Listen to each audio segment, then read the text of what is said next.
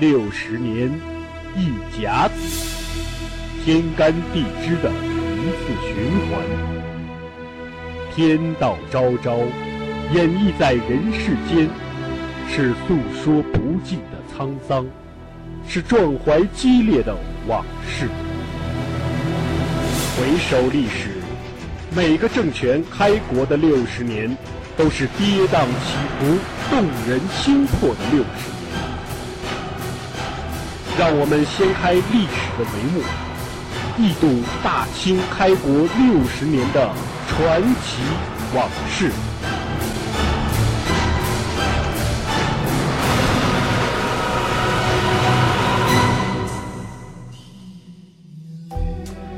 本系列由图书《清朝开国六十年》作者王汉卫授权播出，该图书已由齐鲁出版社出版发行。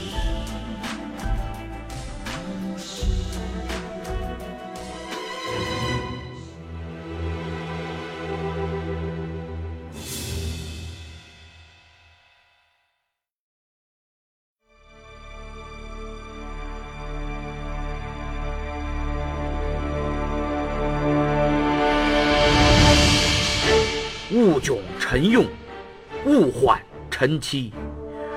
勿中阁以居臣器，勿旁挠以彻臣肘。勿独疑臣以奸威，以致误臣误僚，兼误国也。万历皇帝驾崩，继位的太昌帝仅一个月也驾崩了。在这期间，万历的郑贵妃、太昌的李选侍，一个比一个能折腾。红丸案、移宫案，一阵阵阴森恐怖又恶毒的腥风血雨，在明朝中央刮个不停。最后，终于在杨涟等人的奋斗下，天启皇帝走上明朝最高权力的巅峰，年仅十六岁。与此同时，东林党取得了全面胜利。上次我讲，东林党是一群高举道德标准的政客，更是一群以道德作为武器来攻击他人、谋求权力的政客。本来东林党就借拥立新帝之功掌握了朝中重要位置，然后借追查红丸案，东林党对其他党给予了彻底的打击。可以说形势一片大好，可就在党争激烈到白热化的时候，消息传来，沈阳丢了。当然，沈阳是在熊廷弼离开辽东之后丢的。那么，我们就面临两个问题：第一，熊廷弼为什么离开了辽东？第二，努尔哈赤是如何攻陷沈阳的？今天就先来解答第一个问题：熊廷弼是如何离开辽东的？那么这场中央刮起来的腥风血雨又是如何刮到辽东的呢？是谁先跳出来，把矛头指向熊廷弼的呢？首先跳出来高举反熊大旗的。是吏科给事中姚宗文。这家伙原来是户科给事中，由于回家守丧，完了事儿呢，回到朝廷发现得没位置了，这下麻烦了，没官做，老闲着多难受啊！于是这个姚宗文就四处找门路，疏通巴结，病急呢乱投医，还找了熊廷弼。写信给他，哎，说能不能帮兄弟说句话，找个位置？不行，干脆去辽东跟你混也行啊。熊廷弼一看姚宗文这副小人嘴脸，就来气，没给面子。本来这姚宗文以为啊，以前熊廷弼当御史的时候，哎，俩人相处的还算可以。你熊廷弼又没朋友，跟我姚宗文呐，还算和平相处。可没想到，熊廷弼当了辽东经略地方大员以后啊，翻脸就不认人。所以这个姚宗文就从此怀恨在心，这梁子就算结下了。于是这个姚宗文啊是奋发图强，一路巴结，总算补了个吏科给事中。哎，可巧呢，又被派去辽东检阅兵马视察工作。我的天哪，这下可逮着机会了！我得好好报复一下你老熊。这个姚宗文到了辽东啊，就到处挑熊廷弼的错还索要贿赂。他想的是，你老熊在辽东啊，封疆大吏，这一年的时间独当一面，辽东特产什么人参呀、貂皮呀、鹿茸啊等等，你肯定没少搂啊。你别光一人搂啊，别光一人挣钱呢。我这疏通关系，弄个官也花了不少，还不从你这儿贴补一下？熊廷弼是什么人呢？惯着你，受你这个蹦子没有，滚犊子！姚宗文就一肚子气，回到了京城，一封奏书就把熊廷弼参了，说他独断专权，军马不训练，将领不部署，人心不亲附，行为有时穷。工作无实质。哎，前面那两句好理解，最后这两句啥意思？就是说他刑罚不明，军民一直劳作得不到休息。大家之前听我讲的也都明白，这句句都是诋毁，没一句实话，反驳都不值得。然后这姚宗文呢更狠，还说这个辽东土地呀一天天减少，被后金。不断的蚕食占领，而下属的建议呢，熊廷弼从来不听，仗着有尚方宝剑，独断专权，俨然一个土皇帝。你说这姚宗文缺德不缺德？够狠毒的。这是第一个跳出来反熊的。那么其次给熊廷弼添乱的就是努尔哈赤。因为这努尔哈赤发现你熊廷弼不是老派游击队骚扰我吗？干脆我也骚扰骚扰你，所以努尔哈赤就以其人之道还治其人之身，也骚扰熊廷弼。特别是这一年八月，努尔哈赤的游击队在蒲河与明军干了一仗，明军损失了几百人，同时呢对金军也有斩获，等于双方谁也没占着便宜，但是。熊廷弼跟努尔哈赤不一样啊，朝中多少双眼睛就盯着他呢，就等你出错，就等你来个败仗呢。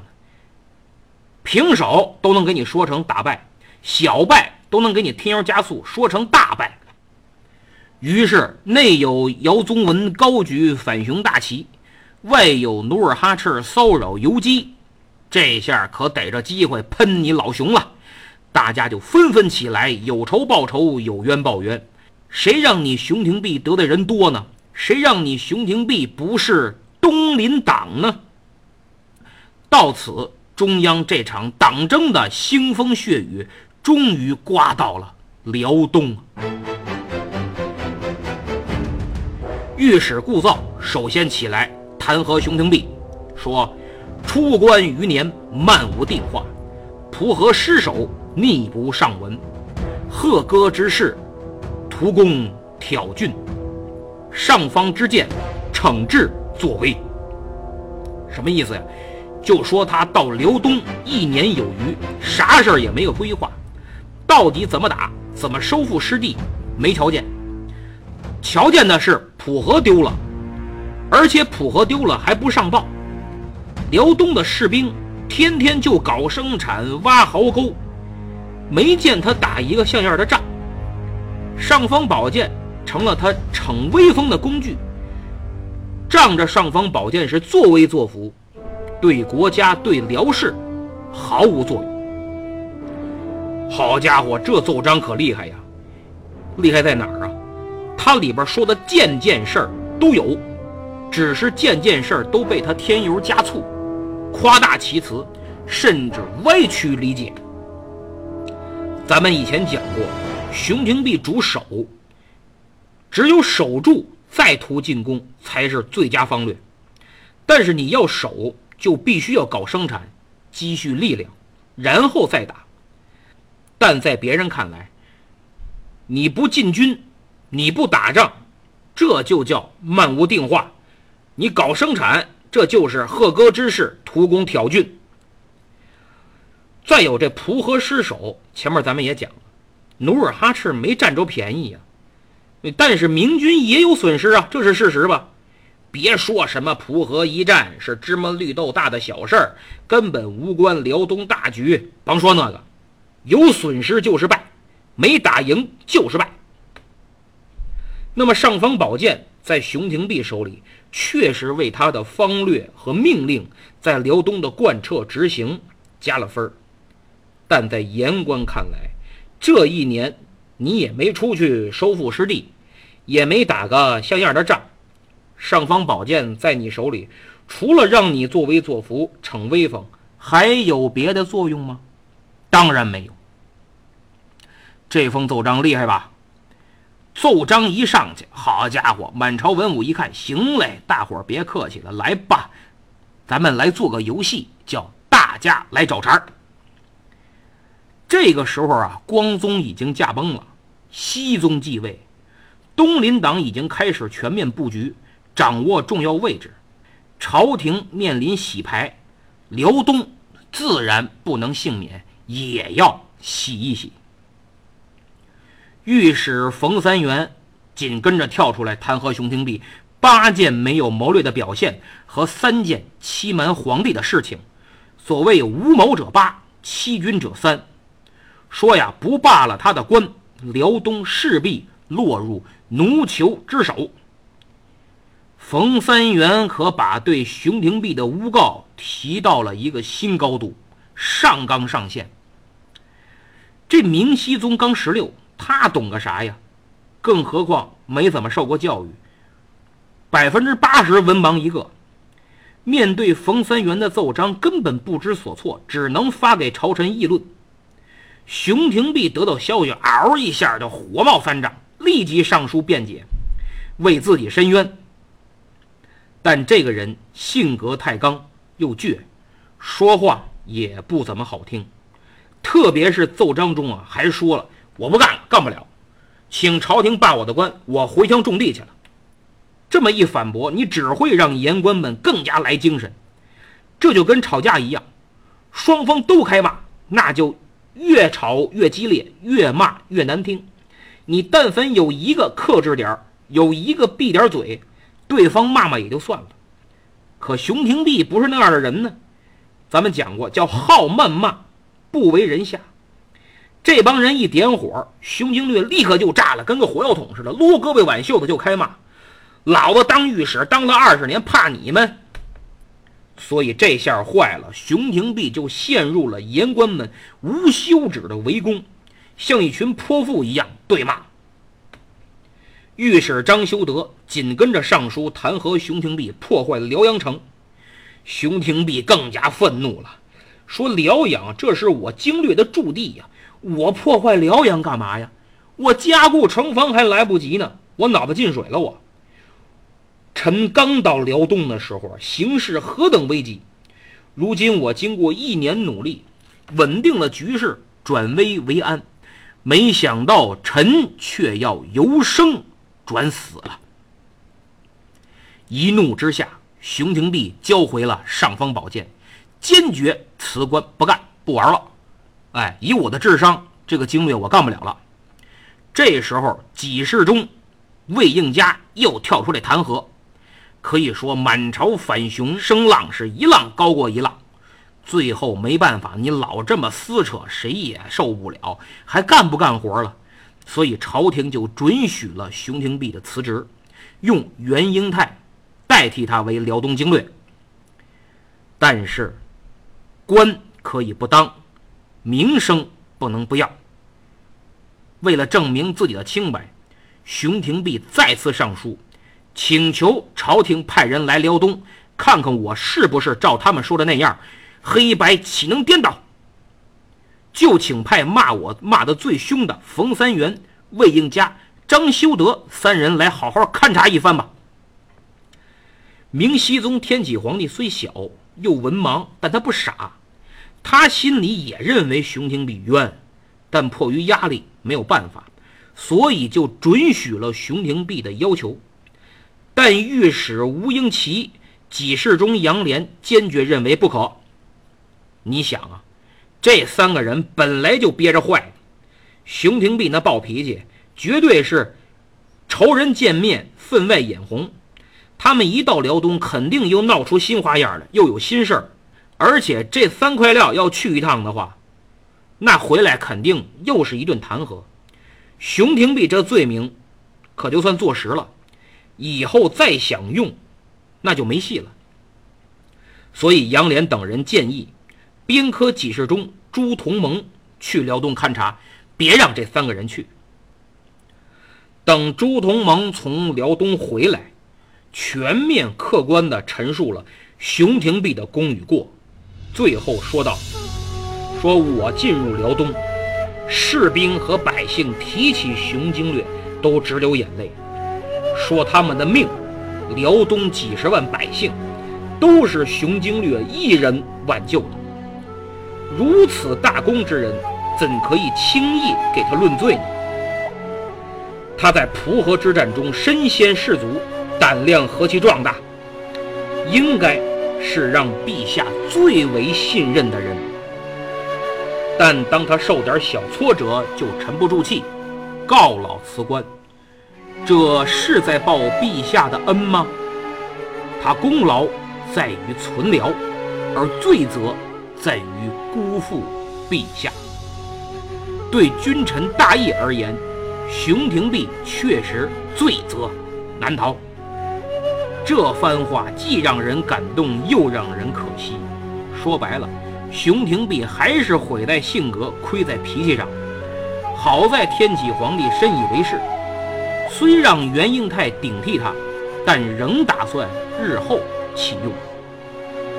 这次还真得感谢人家朱同盟，虽然没改变熊经略去职的事实，但真替他说了几句公道话。更何况，如果不处理他，那骂声仍会不绝，骂战仍会继续。另外还要感谢人家杨涟，当杨涟知道熊廷弼得的人太多，肯定保不住的情况下，在最关键的时刻。拉住了冯三元、魏应嘉和张修德这三块料，改派了朱同盟回来，就客观的陈述了熊廷弼的功过，是另一种保护。熊廷弼的下台也看出了东林党的本质，这帮子人只是高举道德大旗，实质还是政治斗争。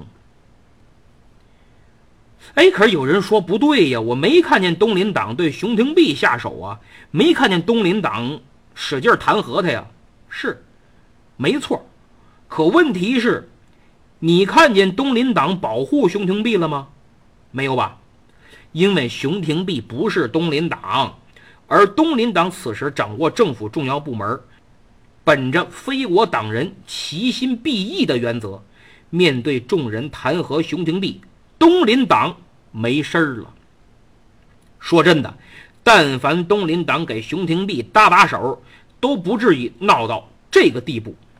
就在熊廷弼最危险的时刻，眼瞧着三个混球真要去了辽东，那熊经略的罪肯定坐实了，要完蛋，彻底歇菜了。杨涟作为东林党的重要人物，实在看不下去了，伸手拉了一把。所以，像杨涟这样一心为国的人，在明朝的文官里太少了，更多的都是勾心斗角的、私心特别重的小人。所以，你说这党争误国呀？其实明亡就亡于党争。你到了后来崇祯的时候，大臣仍然拉帮结派，甚至跟皇上对着干，最后终于大明亡了。崇祯也留下了“大臣皆可杀”的箴言。崇祯死了，党争都没完，偏安的南明朝廷党争还在继续，东林党还在折腾，最后被大清一勺烩了。熊廷弼在走之前呀，交接工作的奏章中，从人口、城堡、兵马、钱粮和装备五个方面。简要总结了自己在任辽东经略一年多的工作成果，可以说真的让人眼前一亮，不禁感叹。但是，在反对者眼里，建设搞得再好，比不上一场胜仗。不主动出击，就是畏敌不前。所以，欲加之罪，何患无辞啊！哎，熊经略，走吧，您走好吧。还是那句话，谁让你性格差，得罪人呢？谁让你能力强，让人嫉妒呢？谁让你太清廉，不巴结送礼呢？走吧，熊经略。辽东军民坚信，有一天，你还会回来的。熊廷弼的去职，主要是因为朝廷党争。此外，一个重要原因就是努尔哈赤的推波助澜，一系列小的军事动作，游击队的骚扰。史书记载说，五月我大清兵掠地花岭。六月掠王大人屯，八月略蒲河。虽然后金没占着便宜，对辽东大局影响犹如一粒芝麻，但给了朝廷言官以口实。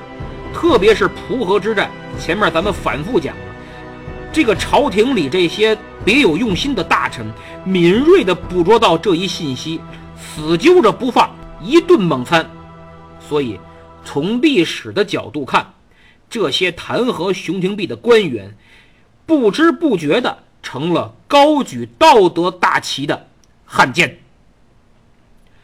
熊廷弼经略辽东整整一年零三个月，后金努尔哈赤对明朝并没有大动作，也没有轻举妄动，更像一只潜伏的东北虎，静静地看着猎人在擦枪磨刀。这只虎在等待时机，而也正是由于努尔哈赤的潜伏，给了明朝示弱的错觉，朝廷内部别有用心之人也更加借此攻击熊廷弼，为敌怯战。所以努尔哈赤很高明啊。那么，如此老谋深算的努尔哈赤，在这一年的时间里。只是潜伏吗？他还做了哪些动作呢？咱们下次再说。